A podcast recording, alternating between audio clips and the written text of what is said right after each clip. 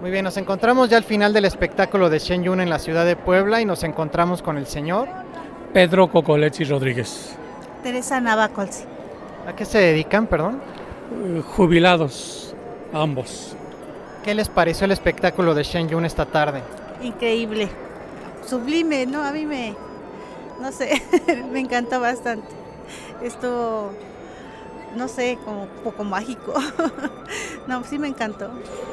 El haberlo visto una primera vez, una segunda vez, quisimos nuevamente venir a esta tercera ocasión, sabiendo que son espectáculos diferentes y sí nos agradó bastante.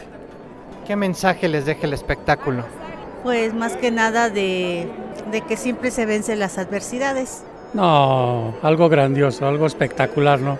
Yo creo que faltan palabras para explicar y decir qué es lo que realmente uno encuentra en este tipo de eventos. Los escenarios, todo eso, ¿no? ¿Alguna danza en especial que le haya agradado más? Todas. Pues también todos, pero a mí me gustó bastante el de las margaritas, de las, A las flores amarillas. las flores amarillas. No, estuvo padrísimo, ¿no?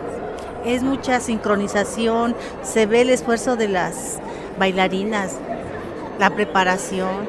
No, estoy feliz, me voy feliz. 5.000 años de música y danza chinas en una noche. Increíble, innovador, un fenómeno cultural. Hay que verlo. Siente Shen Yun. A cuatro ciudades en México, Marzo, Monterrey, Guadalajara, Ciudad de México y Puebla. Ingrese a una tierra divina. Absorba la sabiduría ancestral. Saboree la belleza eterna. Observe a los héroes crear leyendas. Vea cuando la rectitud se destaca y la puerta celestial se abre. Cuando se abre el gran telón de Shen Yun.